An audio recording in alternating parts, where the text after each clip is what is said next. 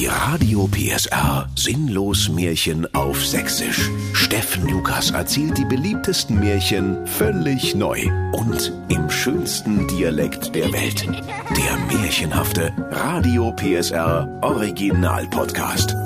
Heute die Mumie des Buspharao. Es war einmal vor sehr, sehr langer Zeit, als in der Disco noch Johann Sebastian Bach gespielt wurde und die DJs noch lateinische Namen hatten, wie zum Beispiel DJ Bobus, David Lametta oder Purpurne Menuettmaschine, da begab es sich, dass der Märchenwald Gelenkbus an einer Bushaltestelle stand und auf Fahrgäste wartete. Und der Märchenwald-Busfahrer Jens Wenzel Wechselpfennig sprach, Na hoi, ich bin ja richtig früh dran heute. Da kann ich noch an der Zentralhaltestelle in lauwarm Kaffee trinken und bin trotzdem pünktlich heime. Doch da fiel sein Blick in den Rückspiegel, und er sah, dass in einiger Entfernung ein altes Mütterlein mit Spazierstock herangehumpelt kam. Die hat's auch ne einfach, sprach da der Jens Wenzel Wechselpfennig zu sich und sah der buckligen Alten zu, wie sie schwitzend und schnaufend, humpelnd und pumpelnd, keuchend und fleuchend und mit letzter Kraft heranwackelte, um den Märchenwaldbus noch zu erwischen. Da könnt ihr euch vorstellen, liebe Kinder, wie sich die Alte da gefreut hat, dass der gute Busfahrer Jens Wenzel Wechselpfennig noch nicht losgefahren war. Doch just in dem Moment, als die Alte ihren spindeldürren, morschen Huf in den Bus schwingen wollte, da ertönte ein ohrenbetäubendes Klingelsignal, und der Jens Wenzel Wechselpfennig hämmerte mit der Faust auf den Knopf der pneumatischen Bustür, die sich mit lautem Zischen direkt vor der warzigen Hakennase der Alten schloss. Dann gab der Busfahrer lachend Vollgas und sprach Zerfaulzen Löwen abern Stock dabei. Und er kriegte sich gar nicht mehr ein, vor lauter Freude über seinen gelungenen Streich. Die Alte aber stand am Straßenrand und schimpfte so laut, dass sogar die schwarze Katze auf ihrem Buckel einen Buckel machte.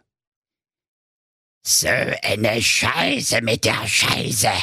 200 Puls hab ich balde. Dö, das sollst du mir büßen. So wahr ich die Knusperhexe Ingrid Rachenbrand bin. Und da schoss es wie Blitze aus den roten Augen der Hexe, und sie fuchtelte wie eine Furie mit ihrem Spazierstock, der zugleich ein Zauberstab war, wild in der Luft herum. Dann keifte sie mit der Bosheit eines tasmanischen Teufels beim Krallenschneiden mit der Bastelschere. Jens Wenzel Wechselpfennig, du Missgeburt von einem räudigen Märchenwaldbusfahrer.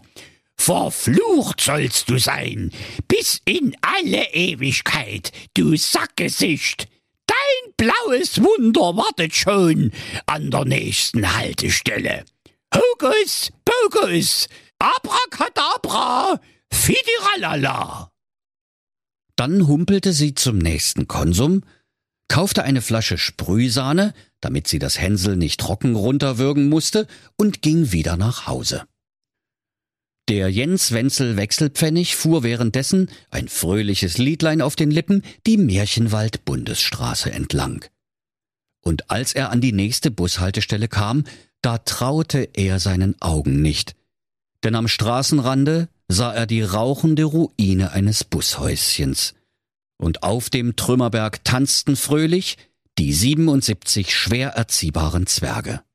Und die sangen Ole, wir fahren im Bus zu unserer Oma, ole, ole. Der Jens Wenzel Wechselpfennig dachte bei sich, Oh nee, nicht mit mir. Hier halte ich nicht an. Ich habe keine Lust, 77 Kaugummis vom Sitz zu kratzen. Ihr kriegt dieselbe Behandlung wie die Knusperhexe. Ich fahre einfach weiter. Ihr könnt von mir aus laufen. Doch so sehr er auch auf sein Gaspedal trat, der Märchenwald-Gelenkbus wurde einfach nicht schneller. Und wie von Geisterhand hielt sein verhexter Bus an der Haltestelle an und alle Türen sprangen auf. Da könnt ihr euch vorstellen, liebe Kinder, wie die 77 schwer erziehbaren Zwerge den Bus gestürmt haben. Mit lautem Geschrei zankten sie sich sofort um die Plätze in der ersten Reihe, bewarfen sich mit Saftpackungen und Quetschitüten, machten Klimmzüge an den Haltestangen und schrieben mit Leberwurst Parolen an die Fensterscheiben wie Schule ist doof, Anarchie im Märchenwald und Ligeleis Zauberpilz. In seiner Verzweiflung rief der Jens Wenzel Wechselpfennig Ruhe im Bus! Und das Bonbonpapier wird wieder eingesammelt! Hinsetzen jetzt und Schnauze halten! Doch die 77 schwer erziehbaren Zwerge lachten bloß. Sie holten Klopapier der Marke Schmirgel 2000, das sie auf der Schultoilette geklaut hatten, aus ihren Rucksäcken und fingen an, den armen Busfahrer Jens Wenzel Wechselpfennig damit einzuwickeln. Bald konnte sich der Arme nicht mehr rühren, und während ein schwer erziehbarer Zwerg das Gaspedal durchdrückte und zwei andere das riesige Lenkrad drehten, rumpelte und pumpelte der Bus krachend und scheppernd in den Straßengraben. Dann verschwanden die 77 schwer erziehbaren Zwerge wieder, so schnell wie sie gekommen waren. Nun war aber der Märchenwald-Gelenkbus der einzige im ganzen sächsischen Märchenwald. Und es brachen für alle Bewohner schlimme Zeiten an. Das Rotkäppchen konnte am Sonntag nicht mehr mit seinem Korb voll Wein und Kuchen zu seiner Oma fahren. Der böse Wolf konnte keine Geißlein mehr fressen, weil die einfach viel zu weit draußen wohnten. Der Igel verlor jetzt immer das Wettrennen mit dem Hasen, weil er ohne Bus nicht mehr bescheißen konnte. Und als das Aschenputtel den Prinzen heiraten wollte, da kam sie dermaßen zu spät, dass der Prinz zwischenzeitlich schon eine andere hatte. Kurz gesagt, die ganze Märchenmatrix kam durcheinander. Am schlimmsten hatte es die Prinzessin Tausendschön Schuster erwischt denn seit kein Märchenwaldbus mehr fuhr, konnte sie nicht mehr des Nachts in die Disco fahren, um ihre Schuhe zu zertanzen. Da wurde sie ganz schwermütig.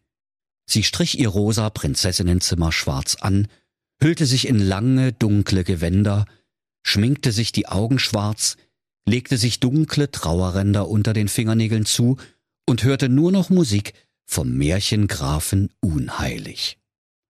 Da wurde es ihrem Vater, dem König Tausendsasser Schuster, zu viel und er rief, Oh nee, ich kann das gruftige Dudel nimmer hören. Wird Zeit, dass bald mal wieder der Bus fährt.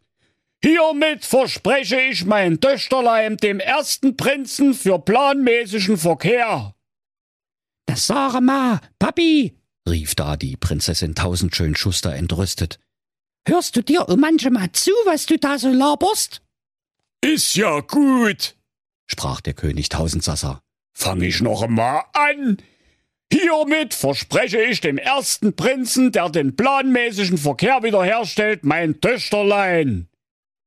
Also, geht doch, sagte die Prinzessin erleichtert.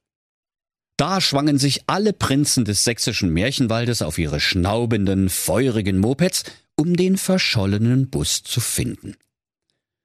Es dauerte sieben Jahre und sieben Minuten, bis der Märchenwaldbus endlich gefunden ward.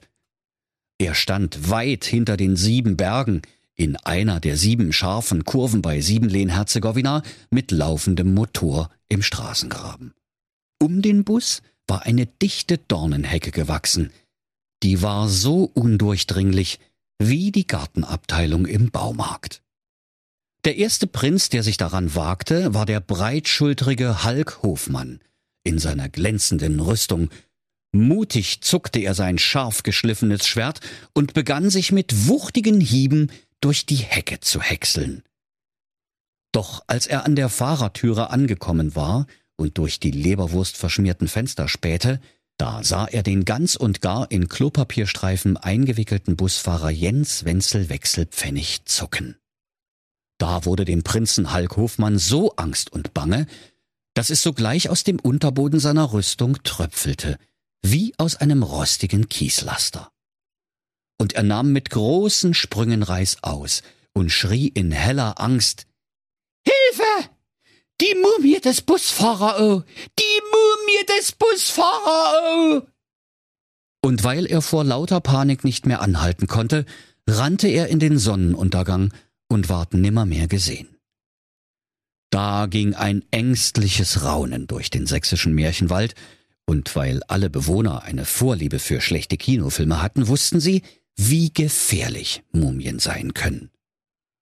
Als nächstes meldete sich der schwarz-weiße Prinz Humphrey Bordwand, bei König Tausendsasser Schuster und sprach So, die Prinzessin Tausendschön Schuster kann sich schon mal als geheiratet betrachten.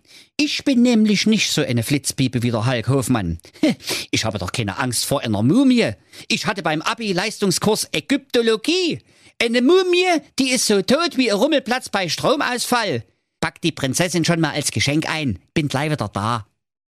Als der mutige Prinz Humphrey Bordwand, der Schwarz-Weiße, an den Märchenwaldbus herantrat, da lachte er über die alberne Mumie des Buspharao, die reglos im Fahrersitz hinter dem großen Lenkrad lümmelte.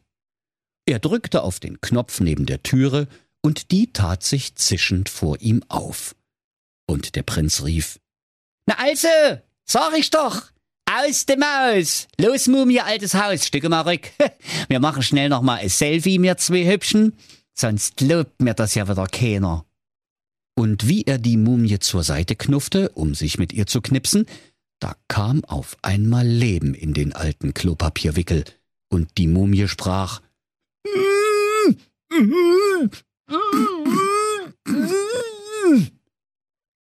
Und aus den zig Lagen Klopapier Schmirgel 2000 kam eine knorrige Hand, die den Prinzen beim Schlawittchen greifen wollte. Da ließ Prinz Humphrey Bordwand sein Handy fallen und schrie so laut er nur konnte. Hilfe! Die Mumie des Busfahrers! Sie lebt! Die Mumie des Busfahrers! Gott sei meiner armen Seele gnädig! Und er rannte von dannen, so schnell ihn seine säbelkrummen Beine trugen. Im Königsschloss war inzwischen der Prinz Tatüter Thorsten angekommen, der nach dem Staatsexamen in Notfallmedizin gerade mit dem König auf der Burgterrasse einen Absacker-Aperitif aus Absinth einnahm. Da sauste der Prinz Humphrey Bordwand schreiend an ihnen vorbei, fast zu schnell fürs menschliche Auge, und der Prinz Tatüter Thorsten lachte und sprach Also, es wird Zeit, dass da mal eine geschulte Fachkraft eingreift und nicht immer solche Ersatzteile. Als er wenig später vor der Mumie des Buspharao stand, da sprach die Mumie.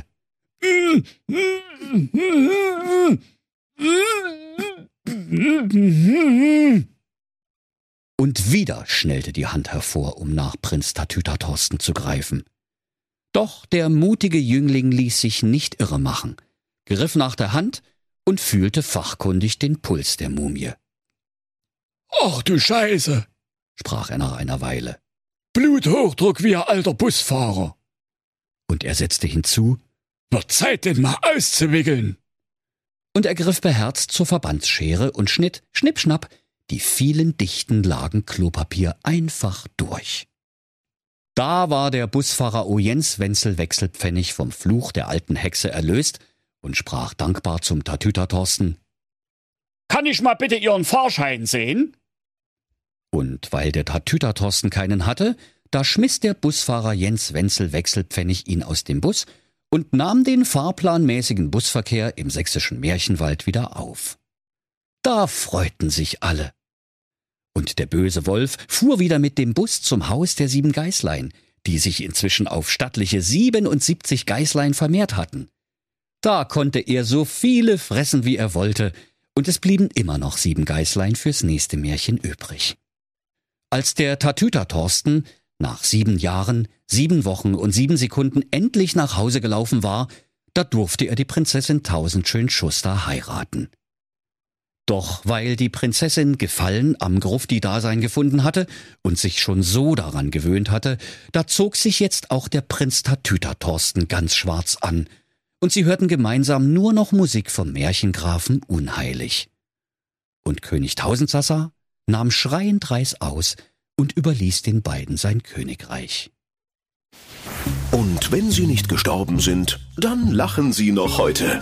Das war ein Radio PSR Sinnlos Märchen auf Sächsisch.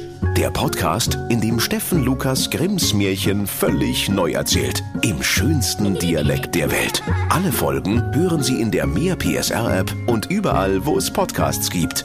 Die Sinnlos Märchen. Ein Radio PSR Original Podcast. Erzähler Steffen Lukas. Autoren Maximilian Reg und Steffen Lukas. Eine Produktion von Regiocast, deutsches Radiounternehmen.